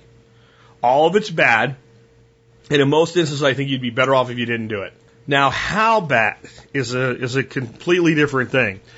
I believe the most health risky way to consume tobacco is in the form of cigarettes. It's dried tobacco. It's narrow. And when it burns, it burns at extremely high temperatures. And this increases the presence of and the absorption of carcinogens at an astronomical level over any other form of the use of tobacco. So that's not everything's safe except cigarettes. That means everything sucks and cigarettes suck more. Okay? Big Tobacco knew this, and Big Tobacco was working on something approaching vaping back in the early 80s and late 70s but they didn't want to do vaping. They could have done that back then, but then that wouldn't be tobacco, right? They were the, the whole system they've built is based on starting down at the farm level and having control through all these systems and government subsidies and tax kickbacks and everything. So they, to protect their monopoly, they tried to develop a low temperature cigarette they would smoke and taste like, and God knows why, because cigarettes taste like shit, but smoke and taste like the cigarettes of the day. They eventually decided to shit can this. I, I watched a whole documentary on this. This was about the giant lawsuit against tobacco, and, and this was one of the things that they were able to fundamentally show that proved that big tobacco knew how bad cigarettes were. Um, they decided that if they came out with this type of a product, it would be a public admission of how dangerous tobacco was, which they had denied for so many years. So basically, if the tobacco companies know that it's worse that way, then you know that it's worse that way. So that would be the worst way to use cigarettes or tobacco. The next thing I'll go is, you know, dip, Skoal, chewing tobacco, things like that. Personally, I put that at the next level of bad because anything that is involved with the mouth tissue, sublingually under the tongue or the cheek, is absorbed into the system at very, very high rates. That's why we can even take things that are difficult to administer any way other than an injection, like let's say B12, put it in sublingual form and get measurable increases in B12 in the bloodstream, where if you actually take the, the, the B12 and swallow it, you don't. Again, this is not pipes and, and cigars are good. Okay. This is simply that I personally believe that the use of chewing tobacco is worse. More of the toxins into the body at higher frequency more often. Here's why I say that. I have never met a pipe smoker that was exclusively a pipe smoker that was an addict. Ever. I have never met somebody who goes, I, I got to take a break and go smoke my pipe. I have to. Okay. I have never met a cigar smoker that was exclusively a cigar smoker that was an addict. I've got to take a break. I've got to go smoke my, my, my, my cigar. Um, I have never met someone who, you know, on Saturday nights I use dip or smoke cigarettes. Now I've met people that occasionally smoke a cigarette when they're drinking a beer or something like that or whatever, um, but it's very, very rare. Very rare. Almost every person that would say, I frequently use cigarettes or chew tobacco or use dip will tell you if they're honest, well, I do it every day. And when you say, well, what does that mean? A pack, two packs, a can, two cans, that type of thing. In other words, it becomes chronic behavior. And it's because so much of the nicotine and other substances are absorbed at such high levels into the body that you create a psychoactive response in the body and the body becomes physically and chemically addicted to the substance. I'm not saying you can't do this to yourself with c- cigars and pipes. I'm saying I've never seen anybody do it, and I've seen every single cigarette smoker and dip user do it. All right? I'm not a doctor. These are my observations. Now, let's talk about cigars. I know something about cigars that I don't think most people do. How they're actually made. I don't know enough about pipes to tell you whether or not pipe tobacco goes through a similar process or not. I've never been a pipe smoker.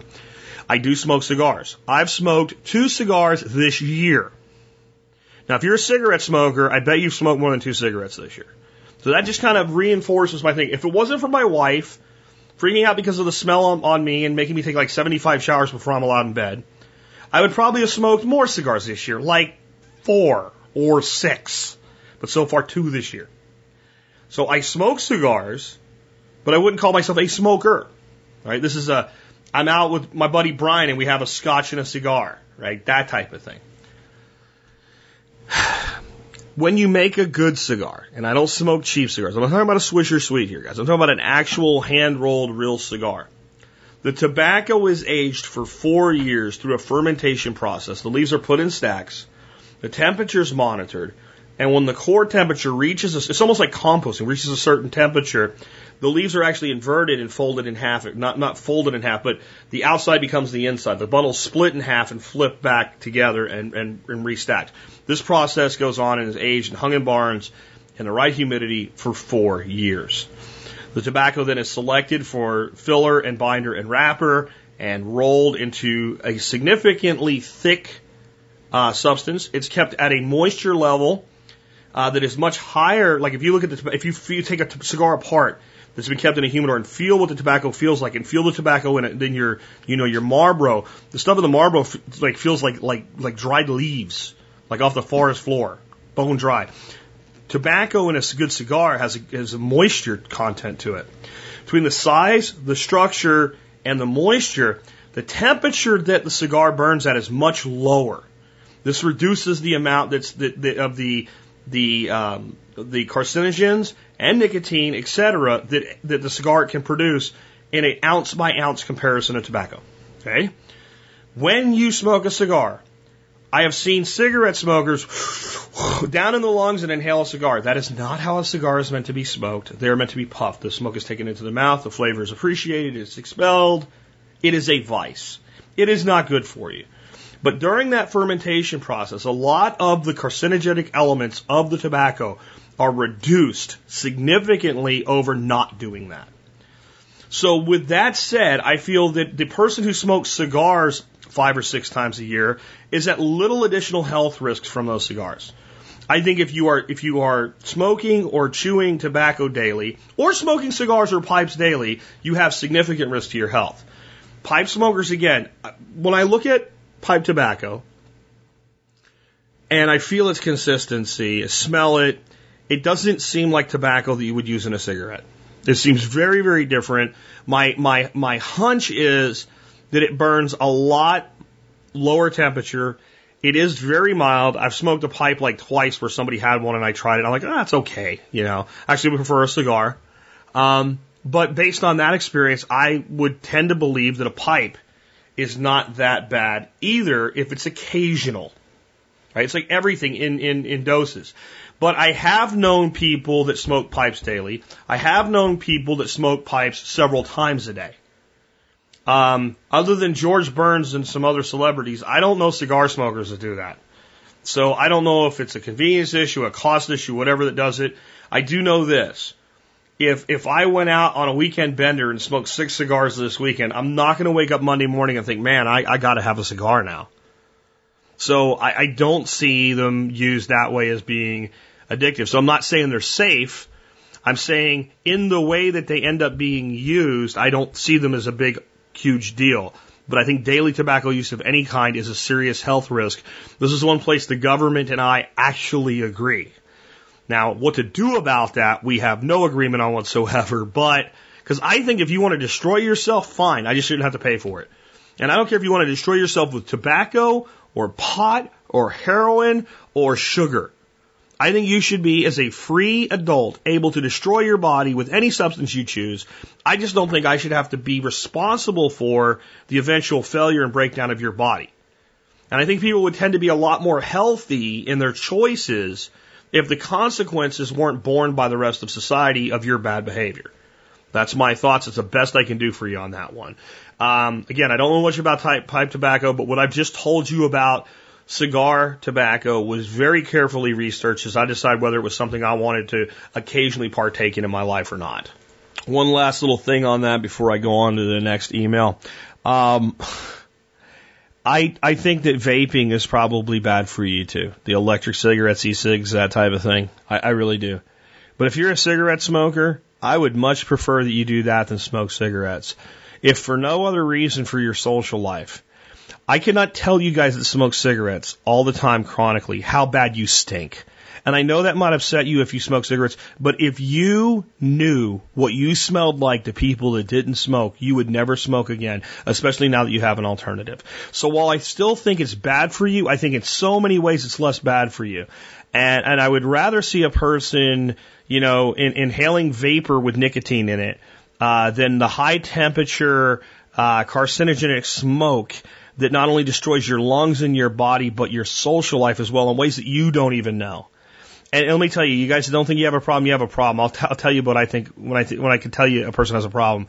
One day we were in line at a restaurant and uh, waiting for a table, and they were moving pretty quick through. And uh, my wife said, I- I'm really glad they don't let people smoke here anymore because I don't want to have dinner and have to smell somebody's smoke. And I said, you know, I'm for freedom and all, but if you can't make it through a one hour dinner without a cigarette, you have a problem. And the two people standing in line in front of us, who we had no idea who they were, were indignant, they were angry, and they were outraged. I would say such a thing. And they got out of line and they left. The guy said, I don't have to listen to this shit. And, and then left. I'm like, well, you stink anyway, man. Go on.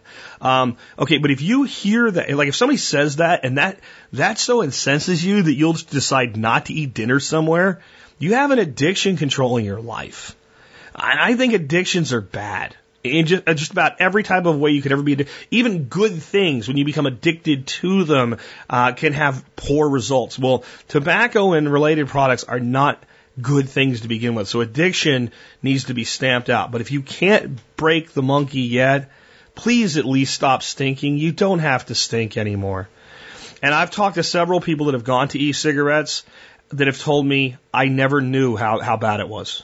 I never knew how bad it stunk. I, you know, people that I stopped smoking three months ago can't be near someone smoking now. Not because I'm tempted, because what people tell me is the things work. You know, you feel that, you know, you get the same results. It, it does, you know, whatever for you. I don't know if this is, I'm not a cigarette smoker and never have been. I don't know, but uh, good feedback basically on, on replacement.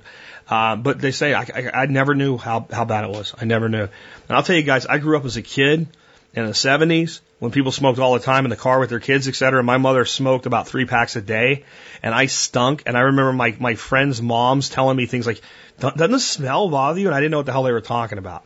If you live with it and you breathe it in all the time, you don't know. And those of you that have kids, if you think that just because you smoke outside that you're not exposing your kids to that stuff, you are. You are. It gets in your clothes, it gets in your hair, it gets in their clothes, it gets in their hair. Please consider uh, just a public service announcement trying to break that addiction. And if you can't break the nicotine addiction, at least change the form to something less toxic to yourself and to others and less toxic to your social life. That's all I can say. Smoking's not cool. It doesn't make you cool. Anyway, um, here's a question for me. When sourcing wood chips, this comes from David, uh, mulch and compost from municipal and local tree service companies, how dangerous are disease and pest contaminated products to our existing trees and plants? How about herbicide and pesticide containing products? How can these risks be mitigated? Details. Using the local biomass waste stream can be, depending on the situation, a good way to add inexpensive fertility to your land, especially if it can be dropped right at your doorstep. My big concern about importing wood chips for mulch or compost in is the possibility of getting disease, blight, etc., or pest, wood borer, termite, infected products in the mix, and those contaminants infecting my trees and plants. I've seen different opinions about those contaminants passed along to trees and gardens. A couple of articles indicated that contaminated wood chips won't pass along diseases if mulching is done properly, not tilled in, leaving appropriate space at the base of the trees. On the other hand, I've read several places that in, indicate that people often won't import wood chips, mulch, or compost because risks of infection are too high. Also, while I understand that manure, hay, straw can be high risk for herbicides and pesticides unless sourced very carefully, is it reasonable those risks are reasonably low when using tree service sources? Am I even asking the right questions? What say you, David? You're actually asking exactly the right choices, questions. Because that's what it comes down to. So people that won't import anything, they won't use tree waste or whatever. I think a big part of that, especially in the online community today, is the work of our good friend Paul Wheaton who has created use of wood chip phobia in, society. As much as I love Paul, I think his absolute purest view that, oh my God, there could be a, a glyphosate molecule in there or something has just made many people afraid to use a very valuable resource. So let's start out with herbicide. How much herbicide are you going to get from tree trimmings that go into a mulcher? The answer is almost none. Now, grass clippings, we're not talking about grass clippings. We're talking about wood chips here, okay? A tree grows up in the air, okay? Herbicides go on the ground.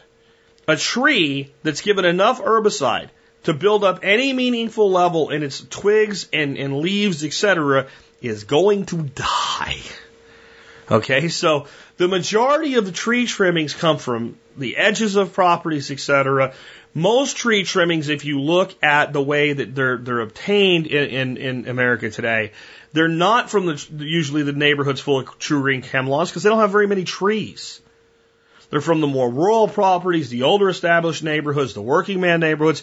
Yes, that guy might spray glyphosate on his sidewalk or something like that, but he's not spraying his trees with it. This is why I've always preferred wood mulch to straw.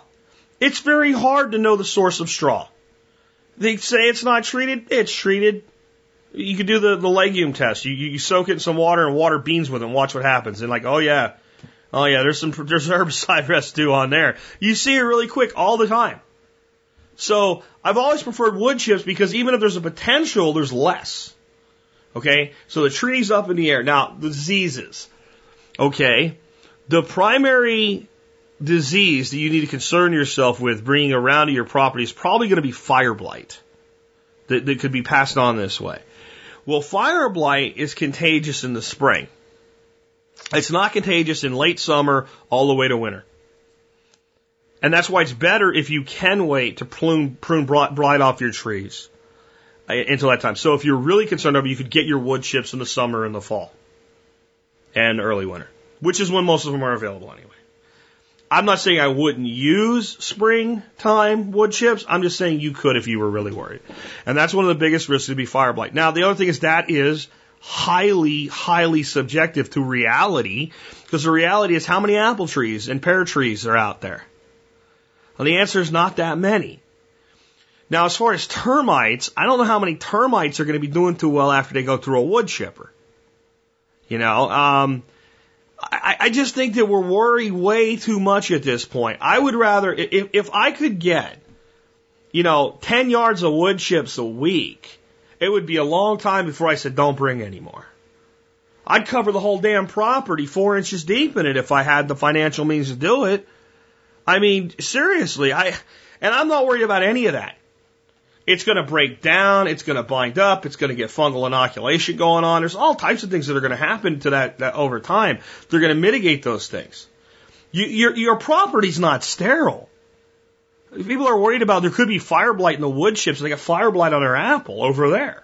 But yet that apple doesn't have it. Why? Because it's not, you know, it's either blight resistant, blight immune, or it's so healthy that the blight can't bother that one. So there's something wrong with the tree with the blight on it. It's not that, oh, now blight's on the property. There's no, you can't escape blight by not using wood chips. Ask someone trying to grow chestnuts in, in, in Pennsylvania.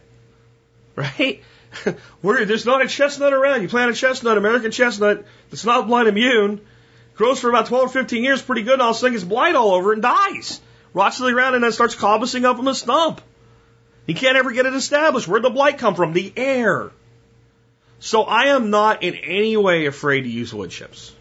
Now, when it comes to using compost from city composting facilities, you have to make a determination if you really want to do that or not for two reasons. One, that usually incorporates a lot of yard waste, grass and stuff like that.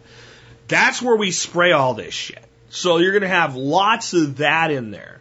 And then two, the way they make compost is designed to get it done quick for large volumes. It's not designed to produce a really great product. So the quality is sub- subject to, to some issues. And a lot of times you'll, you'll find compost with this really powdery looking fungus in it and, you know, you take that stuff and you try to grow something like, uh, like a tomato in it, it just doesn't do well. Peppers do great, even though they're both nightshades. It's a weird thing. Broccolis and stuff like that tend to do okay in it. A lot of other crops like lettuces and all do really poorly for the first year, and then it kind of stabilizes and does well. I knew the uh, the, the full story behind that that powdery fungus stuff a while ago, but I can't remember it right now. So it's a little bit different there, and also a lot of those people are a lot of those municipalities now are using actual sewage. So they're using sewage sludge from their from their sewage plant and they're composting human manure, uh, which is in of itself an issue. But it's just what goes into our sewer systems now. So you've got pharmaceuticals in there, you've got all, and then since the storm drains are taking the sewage uh, the water to the same place as sewage goes eventually in many instances, you're getting all the herbicidal runoff in that sewage as well. So I think you're a lot more likely to have problems from, you know, uh, municipally produced compost than wood chips from any source. Uh, the best compost is always what you make yourself, but when it comes to wood chips, man, if a tree is sprayed with glyphosate, it's dead.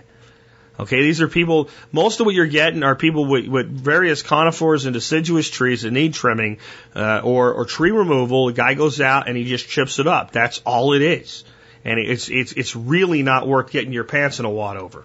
Here's one on food storage. Jeff says, I've been listening the last four or five months and a new member of the MSB. Question about using different types of bags for storage. Mylar with O2 absorbers or vacuum sealing. Do I have access? I do have access to commercial vacuum sealer. Jeff. Okay. Um, first of all, thank you for listening and thanks for joining MSB and supporting the show.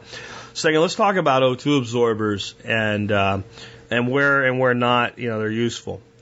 One common thing that people do with bulk storage, especially beans, rice, things like that, is you get a great big mylar bag. It looks like the same stuff they make those balloons out of for parties, the shiny ones, and it basically is and we put the the bag, and we have bags that are sized to be just a little bit bigger than the bucket. They fit in there perfectly. We fill them up. We take and put a big old O2 absorber in there, and then we take an iron and we seal up that mylar bag. We get as much air out as we can, and we can we do that. We then take another O2 absorber, put it inside the bucket, and close it. That works really well, and I'll, I'll tell you what's going on there. You'll never get all the air out of the mylar bag. It's not a vacuum sealed bag. But when you seal it and the O2 absorber pulls the air out, you end up with the bag sealing around because this is the oxygen is pulled out. It creates, in essence, a vacuum, and you end up with something that looks like it was vacuum sealed. The one you throw into the bucket is so that if the bag fails, the bucket itself has the oxygen absorbed out of it, and you're a very oxygen depleted environment. This is a valid technique. This works. It does a good job. Here's the thing. For most, not everything, but most of the things people are storing, you, you, you would be just as well off dumping the stuff in the bu- bucket, throwing the O2 absorber in and slamming the lid on and not worrying about the mylar. Because mostly what we're doing this with is dry corn, dry wheat, dry beans, and dry white rice. And all of those things are going to store for 25 years or more that way. And putting a mylar bag around them isn't going to really significantly improve their life. It's not. Dried beans, dried rice, stuff like that. Honestly, if you threw it in the bucket without the O2 absorber, as long as nothing gets into the bucket, and putting an O2 absorber in isn't going to stop that, it, it still has an incredibly long storage life. So all we're doing is looking for a little bit of an edge when we do that, and I can see doing that, and that makes sense. When it comes to vacuum sealing a bag, we take our food, we put it in a bag, we vacuum seal it, and we take an O2 absorber and put it in that bag. I think all you're doing is long-term storage of an O2 absorber. When you order O2 absorbers, they come in a vacuum sealed bag. And when you take out as many as you want, what do you do? You re-vacuum seal the bag, or you throw them in a jar and you dry, you know, dry vacuum seal them in a jar, one or the other. Because they only work when they're exposed to air.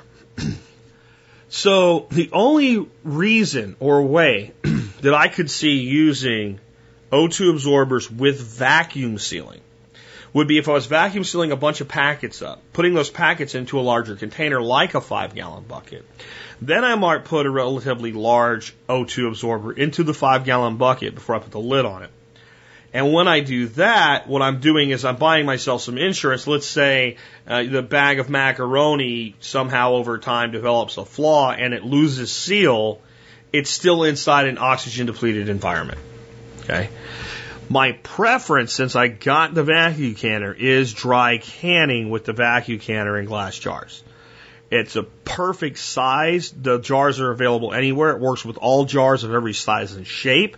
It's very, very quick. You have small portions. It lends itself more toward eating what you store and storing what you eat because you're not opening this giant bucket. A lot of you guys that have the big buckets of food put away, and we do too. But the truth is, those buckets may never get opened. You may die and your kids may think you were the crazy old prepper dude and throw them away. So you only want to do so much of that type of thing. Right? It's there in case you need it. I mean, for me, that type of food storage, you know what it's for? It's for all the people that I know sooner or later are going to show up. Because when I'm eating friggin' really nice pepper steak made with, you know, diced beef cubes from the Mountain House can, uh, and, and fresh stuff from the garden and duck eggs, they're going to be eating pinto beans and rice and shell corn. That's what they're going to eat. Uh, I'm not going to shoot them, but I'm not going to feed them my best stuff. They're going to eat the garbage. If it's, you know, if it's a point where I have to take somebody in for a couple of weeks, here you go. Here's some wheat berries. Good luck with that. I'm serious too. I mean, that's one thing me and Stephen Harris have talked about and we completely agree on. It's easier to feed people than to shoot them. You know, but that doesn't mean you have to feed them lobster. So, that's why I prefer the vacuum canner and then the, uh, if you have a good vacuum sealer, those are great too. Because they do the same thing, small, whatever. But here's my thing the vacuum seal bags I've had mixed results with. I've had a lot of them fail. I didn't have a commercial one, but I had two very good ones. Both of them I ended up getting rid of because they just didn't do a good job. The bags are specialized. You have to get them, you know, from a supplier or whatever. You can get ball jars at Tractor Supply, at Walmart, at Albertsons, at Kroger's. Okay? Um, and if you want to make sure you have a, a good supply, once you bought them, they are, until, unless you drop one on a concrete floor, they last forever. And even if you don't want to use the reusable uh, lids, uh, the Tattler lids, I mean, you can buy a case of your, your ball lids, your regular metal ones, and they take almost no space up and they store forever. So it just seems to me that that's a better way to go. Um, that's that's kind of my approach anyway. I, I think it makes a lot of sense to put food up for long term storage in small pieces and then rotate through and use it. And I think that the vacuum canner works better. But if I already had a commercial vacuum sealer, it might be hard to make the investment in the, in the canner. It, it really might be. I, I would understand that, and I might give that thing a shot. But again, if you if you put an O2 absorber inside a vacuum sealed bag or jar, you're I mean, I mean, all you're doing is storing the, the, the, the O2 absorber. It, it, it won't do you any good if the bag fails. Now, the super secret squirrel piece of knowledge here. If you do want to store up a bunch of buckets of beans and rice and corn and wheat berries, and you're wondering where you can get some big old honking O2 absorbers cheap, it's a bit late in the year, you can still check. Look for hand warmers, the full sized hand warmers at Walmart and, and the box stores, Cabela's and Gander Mountain and all that. The best time to get them is right after hunting season. They knock them down. You know, I got one year, I got them, I think three packets of three for a dollar. They were in a big bin at Walmart. Three, three for a dollar, and there was, there was nine of them for a dollar. That hand warmer is an O2 absorber. That's how it works. It's iron and another chemical that causes the iron to oxidize rapidly when exposed to oxygen. It's rust. It's iron filings that rust very, very quickly. And when iron filings rust very, very quickly, they give off heat. That's what makes them a hand warmer. Okay? It is the exact same substance in the hand warmer as it is in the O2 absorber. It is exactly the same. It comes from the same place. They make it the same way. There is absolutely no difference at all between the two of them. Well, one's food grade and one's not. I don't care. First of all, you don't put the O2 absorber in your bag so that when you open it, you can cut the end off and sprinkle it on your food like frickin' salt and pepper. It doesn't come in contact with your food.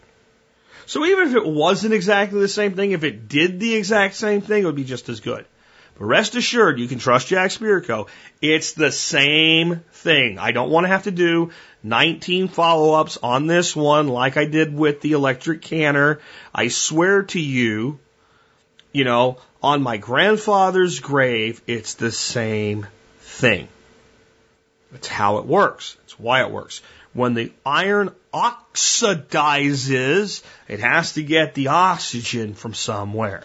So it gets the oxygen from the sealed environment until it's taken up all of the oxygen that it can bond with and puts the situation to where we're in an oxygen depleted environment. The other way, therefore, that you can dry can goods fairly reliably is you take a, a simple ball jar, a canning jar, with a normal canning lid and ring. You open it up, you fill it almost to the top with your dry goods. You put the O2 absorber on the top of it, you seal it, and you set it on the shelf and wait. And that's all you gotta do. And it is damn reliable because there's enough oxygen in there to activate that sucker and it will, when you go to pull it open, it'll pull a vacuum, right? So it, it does almost as good a job as a vacuum canner. So why the vacuum canner? Because I don't need O2 absorbers. I have one product that I plug into a wall, turn a switch on, and that's it. I don't have to buy, and when I buy my O2 absorbers, I don't have to try to figure out how to keep the ones I'm not using from going bad. I don't need another vacuum type device to store them with. So it's, it's my preferred methodology for a variety of reasons. But I swear to God, if any of you ask me if the hand warmers are really the same, or show me some blog where some idiot that I don't know says they're not, I'm not responding to this one. I have told you the truth absolutely definitively. It is the same material. Next question is from Don. Don says, Hi Jack, what tree should I plant for firewood? I get some of my heat from a wood stove. I've been scavenging for firewood. I have about an acre of woods, six acres of, acres of grass I can plant in. I should be able to pull up enough dead trees from the woods to keep myself warm for the next few winters, but I want to plan ahead. I have a small log splitter, five ton electric, but I could upgrade if I need to. Thanks, Don. Um, I don't know where you live because you didn't tell me. Now there is a web link here. I'm going to click that real quick, and like it's an outdated blog on technical computer stuff, uh, and I don't see anything that would tell me where you're from. So I don't know where you're from. So I have to give my best answer without that knowledge. Assuming from your the you're from the United States, I'm going to say in most instances, it would be very difficult for me to recommend anything for you that would be better than black locust if your specific need is firewood. I'm about to probably put a ton of these things on an acre myself, and one of the main outputs from them will be firewood. Uh, I've I've been you know, back and forth and back and forth on this west pasture of mine. It's in such bad shape, and I cannot see at this point spending large amounts of money to put a lot of fruit trees in there when I've had so many losses from this harsh environment on pro- parts of the property that are better. But the locusts are survivors. And I don't know everywhere that black locusts will grow, but I'll tell you this. They grow in Texas in zone 8. Uh, and they do well here. They grow in Pennsylvania where I used to live in zone 6 and they did well there. Uh, ben uh, Falk grows them in New Hampshire, I'm sorry, Vermont in zone four, and they do well there. Hence, I know that they will grow well in most of the country. So that is going to be one of the main reasons I'm going to recommend black locust for you. The next one, and people don't know this, is you can get an annual edible from black locust. And no, it's not the little, be- little beans. Okay. It's the blossoms. They only are in blossom for about two weeks. The blossoms taste a lot like peas, like a sweet pea. And they don't store well, but you'll have this seasonal treat and you'll have to fight the bees for them because the bees will literally swarm your locust trees for the few weeks that they're in bloom. So we get an edible, we get a nitrogen fixer, okay, and we get a survivor.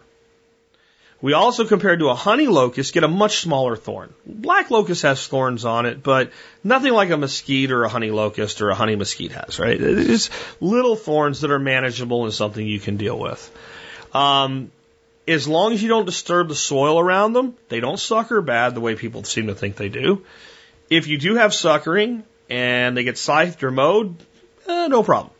If you have grazing animals, they love the sprouts from locusts and will eat them like crazy. So I'm still at locusts. But we didn't talk about firewood yet. It is one of the most high temperature, reliable, good burning firewoods you can get. And they coppice beautifully. And pollard would be the better word for this because coppice technically we go to the ground with them. Pollard we're going to cut them about head height. So what we're going to want to do is train this tree into a single trunk that branches out at about head height, or maybe even a little bit higher than head height. And when the branches are about as big as a man's forearm in diameter, we take them off and let them grow back.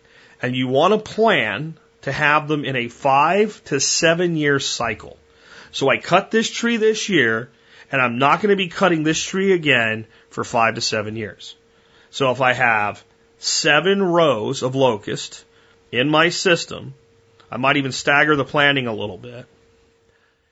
And I come through this year and I cut this row. Then next year I cut the next row. And the next year I cut the next row. And next year I cut the next row. And next year I cut the next row. I come back and cut the first row.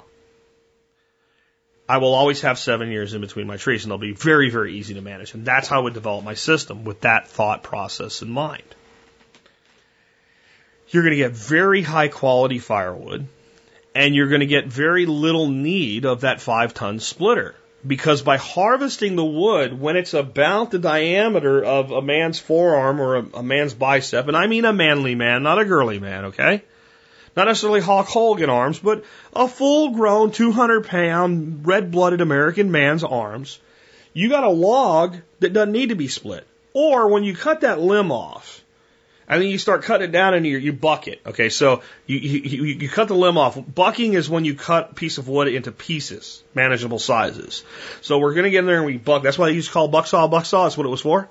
So we buck it and we get those pieces. Maybe you're splitting the first one or first and second one and the rest of that whole limb is going to be perfect size. And you're going to have a nice variation of sizes, maybe two splits, and then a couple logs, and then some kindling and some small kindling.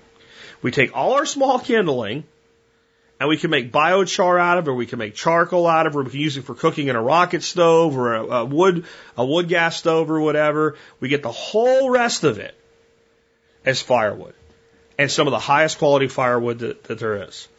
And we can also take some of the like straighter poles and things like that, and it makes excellent handles, fence posts, you name it. It is one of the most versatile woods out there. It's not the most edible thing in the world, but God, it survives and God, it does so many things. The one thing it's not good for, you always say, can I make hugelkultur out of, and almost nothing you say is going to result in anything, but yes, stop asking. Do not. Repeat. Do not try to make a hugel bed with black locust. It's about 70% fungicide. That's why it lasts so long. It's why it's like rock. 50 years after you put a post in the ground, it's still there. Because the fungus can't break it down because it's got so much natural fungicide in it. So it's not that it'll hurt anything, it just won't work. You dig it up 10 years later, you can still make a, a tool out of it. Right? So I think it's one of the best trees for firewood fuel.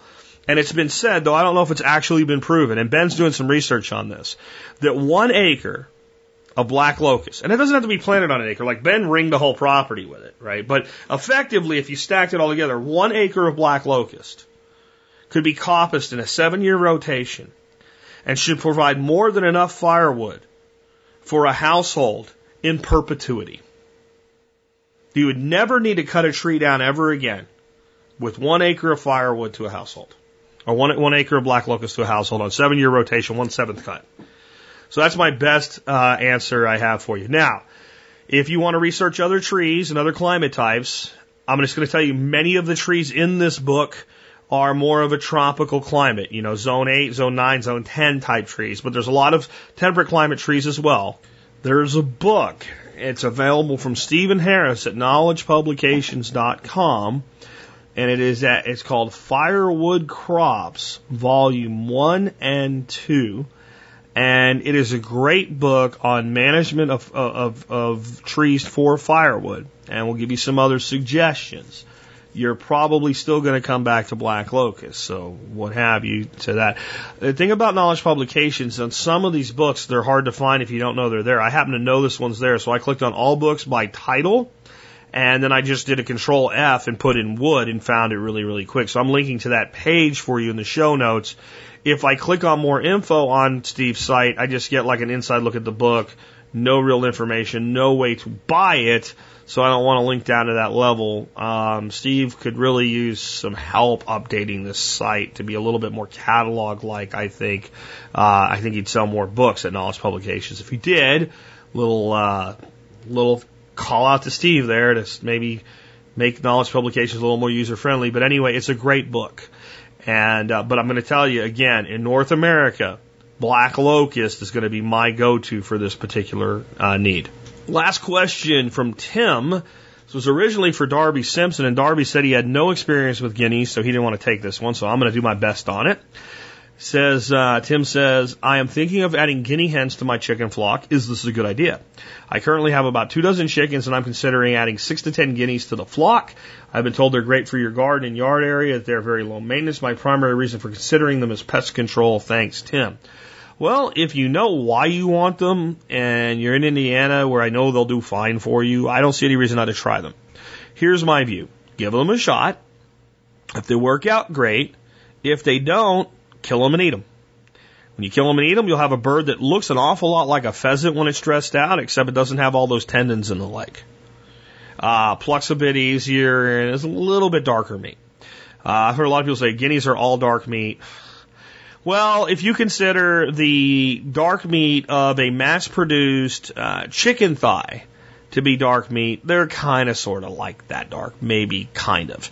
But they're not dark meat compared to real chicken uh, you know, dark meat on a real dark, the dark meat on a real chicken. Uh, their dark meat's a little darker as well, but they're fantastic. They're fantastic. So, and, and, and my, my short answer is give it a try. A little bit more detail. I did, some research for you on them. Um, if you ever do decide you want them as a meat animal, they take 14 weeks generally to finish and sometimes 16. Uh, when they're young, they need to be not on a chicken starter, they need to be on a game bird starter, uh, something with more like a 24 to 26% protein. So they're a little more expensive to brood out and take a little bit more time if you ever use them as a meat crop. Um, they are a good pest control uh, system. Uh, they don't necessarily do that much better of a job than a chicken, except they're a lot less destructive than a chicken. My, you know, my limited experience with guineas is they don't dig holes everywhere. They do a bit of scratching, but they're more like a turkey in behavior than a chicken is in behavior. I have heard it over and over again how great they are for ticks. I talked to Mark Shepard about this a few months ago, and he told me that he feels like it's taken 10 years, but eventually they have made a meaningful dent on the tick population on his property. But it's not like you, he says a lot of people seem to think like you're going to throw them on your property and, you know, by the end of summer, they, they've got it knocked out. Next year, you don't have any ticks. It's not the case. Um, it takes them a long time. So my only caution is I've heard people say they could be mean to chickens. And yet every, you know, Pennsylvania Dutchman's farm that I ever stepped foot on as a kid had guineas and chickens roaming around together.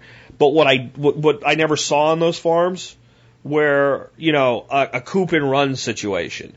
Uh, the farms that I hunted were big farms, 40 acres, 100 acres, 1,000 acres, stuff like that. And they were, you know, doing corn and beans and stuff, you know. And, the farm had some chickens and guineas just so it had some chickens and guineas and it had a coop and everybody took care of themselves. So it had all this space to kind of get out and do their thing. And the guineas were kept mostly as a security protocol because if anybody or anything came around they didn't like, they went out and started screaming. So they're, they're useful for that as well. So I'd say give it a shot. Have, have a backup contingency plan for if there is conflict with your chickens. Um, especially bringing them into an existing flock. Uh, my instinct will be you'll brood them, they'll get to a certain size, they'll be big enough. The chickens will probably be somewhat aggressive with them until they get a little bit larger and they'll be aggressive with the chicken. And then the question is, are they going to sort themselves out? Okay, so, um, that, that's that's all I can do for you. I do want to talk a little bit more about the guineas. I did some research again uh, for this question because I've gotten some questions in the past I've never addressed. With would they make a valid meat bird um, for either home use or for market. I think for home use, if you have a large property, say five, ten acres or more, and you're just going to free range something, and you want to occasionally pick five or six of them to become food, guineas are fabulous. They're very self sufficient.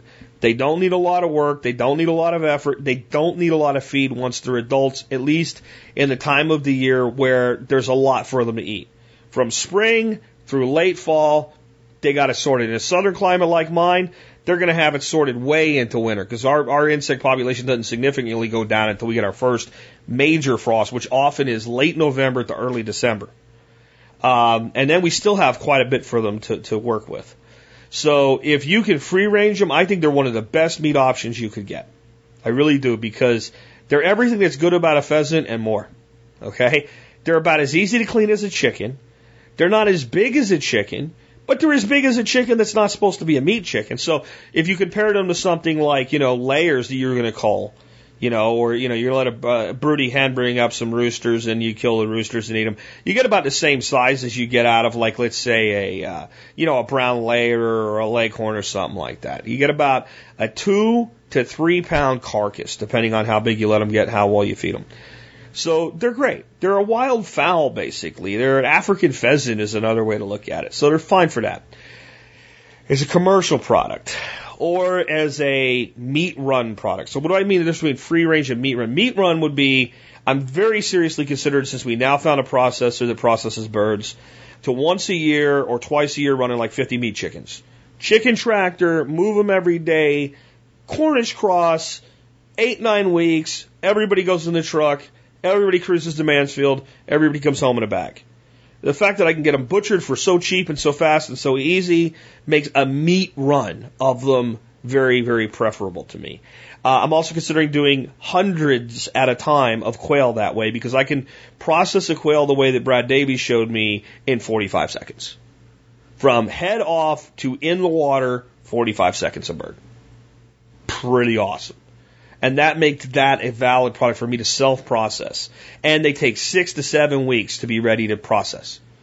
So these are meat run type mentalities. In other words, I bring a specific amount in, I run them through a process. At the end of that process, they turn into meat. When I look at guineas for that, unless you just really want them, I, I don't think they're a, a good option. 14 to 16 weeks to finish. That's one of the longest there is. You have to have them for about four to six weeks on that game bird stuff before you put them more of a flock maintainer grower formula. You're paying two to three dollars a bag more. And if you're already doing a premium feed like an organic or non-GMO feed, that's significant addition. Uh, I mean, in that, you know, period of time, you could, be way too small for my taste, but you could grow a turkey to like 18 pounds versus a guinea hen to, you know, like five that's going to dress to three. You can grow a goose, right, in 11 weeks to about 11 pounds. It, it just, the, the feed conversion ratio just doesn't work for a meat run animal. So, what does that mean for commercial purposes? Unless you know you can develop a market, a premium market, I don't see them as a good, valid product in America. Now, they're very, very popular in France. But the French have an affinity for them. They want to eat them. The finest restaurants serve them. In fact, you won't find a very fine high-end restaurant in France that serves meat, you know, chicken and, and lamb and beef that doesn't also have guinea on the menu. It is a staple there. It's referred to as a Sunday bird there. So there's a market there. Now, that doesn't mean it's not valid. It means that you have to be thinking about selling something for a lot more than most people in our space are comfortable with as small producers. If you sell a two and a half pound guinea hen for $10 a pound, dun dun dun, 25 bucks. 25 bucks. That's a lot for a little bird. If you compare that to the fact that most producers are able to get somewhere between 16 and $20 or more for a chicken at eight to nine weeks. The, the chicken just so outproduces this monetarily to make it not valid. Now, if you could integrate them into something else and sell them at a premium and less of them and make that limited number something valuable, then maybe you can, you can get something out of it. Now, there's a website where you can get a lot of game bird and stuff like that, uh, called Dartagnan. D-A-R-T a G N A N. And uh, I'll put a link in the show notes to where they have guinea hen for sale. And the average is between 35 and 37.99 for a bird that's either frozen or fresh. Changes the price uh, for two and a half to three pound average. And that means if this company, this company's been around a long time, has it on the menu uh, on their site, that it, it, they get enough business to make it worth having this in inventory and shipping them. That, that's what it means. There's, there's enough demand for that to happen or they wouldn't, it wouldn't be here. And you're looking at a two and a half pound bird selling for 35 to 38 bucks. So it can be done. But this company's set up to ship like this. And, you know, if you, if you think about what it takes to ship a bird, it's more than just delivering a bird or handing a bird over to your customer. So there's a premium in there already for that plus the shipping expense and what have you. Eh, eh, If they didn't have the broad reach that they do, and this company sells to individuals, to restaurants, uh, supply chains, you name it, I don't know that they could justify this. Like if, if they just had the guinea hen.com, I, I don't think that they would be valid for them, but because it's an add-on product. So that's, that's what you would have to emulate in a different way, I think, if you wanted to make this a commercial product. But a few guineas just to have hanging around and clean up pests and, and be part of your flock, I think it's worth doing. This spring, we'll probably add some. We've gotten where we do things very judiciously, a little at a time, and that's my plan. If they don't work out, they're going in the smoker. That's the advice I can give you on that one. With that, we've had a really great show today, a lot of varied topics. Hope you guys enjoyed it. This has been Jack Spirko with another edition of the Survival Podcast, helping you figure out how to live that better life if times get tough or even if they don't.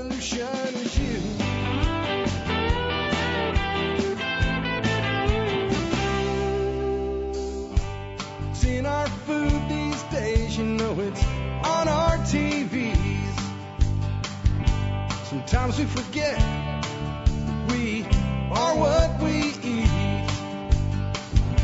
I don't know the answer. It's like there's nothing I can do. It's the price we pay, I guess, and we follow all the rules. There's a better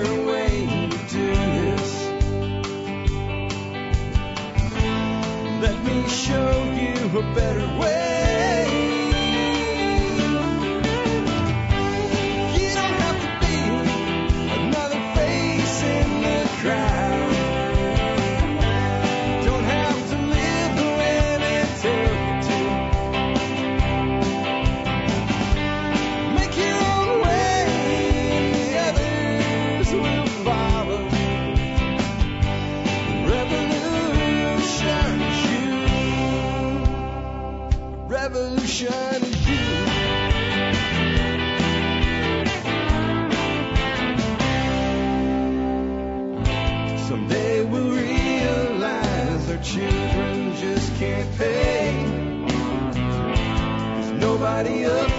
care.